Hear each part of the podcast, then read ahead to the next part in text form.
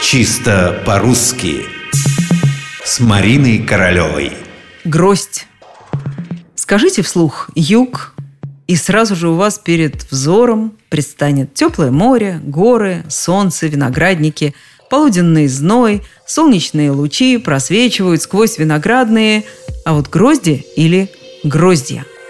Как ни скажи, грозди или гроздья, все будет правильно. Это признают все авторитетные нормативные словари – Гроздь – существительное женского рода. Грозди и гроздья – именительный падеж множественного числа. Соответственно, склонение по падежам во множественном числе у двух этих форм будет происходить по-разному. Если грозди, то гроздей, гроздям, гроздями о гроздях. Если же гроздья, то гроздьев, гроздьям, гроздьями о гроздях.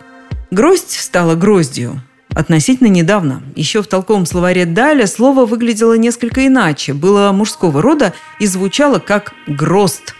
Грозд, гроздок, гроздец – кисть плодов, особенно винограда. Именно такое толкование предлагает Даль и приводит более десятка однокоренных слов.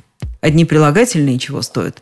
Грязновый, гроздовый, гроздный, гроздковый, гроздочный, и там же гроздяной, гроздовидный, грозчатый – Слово «гроздь» очень старое. Оно было не только в древнерусском и старославянском языках, но присутствовало даже и в общеславянском – «гроздье», не меняя при этом своего значения – виноградная гроздь. Потом в разных видах слово разбрелось по славянским языкам, обнаруживаясь в сербско-хорватском, украинском, польском. Кстати, в калужских говорах слово «гроздь» выглядело как «грязно», а в астраханских цветок винограда называли «грона», было еще одно слово, отмеченное Далем – гранка, сросшиеся в кучку орехи. Все это богатство, к сожалению, сейчас утрачено, и нам осталось гроздь, слово женского рода, и множественное число – грозди и гроздья –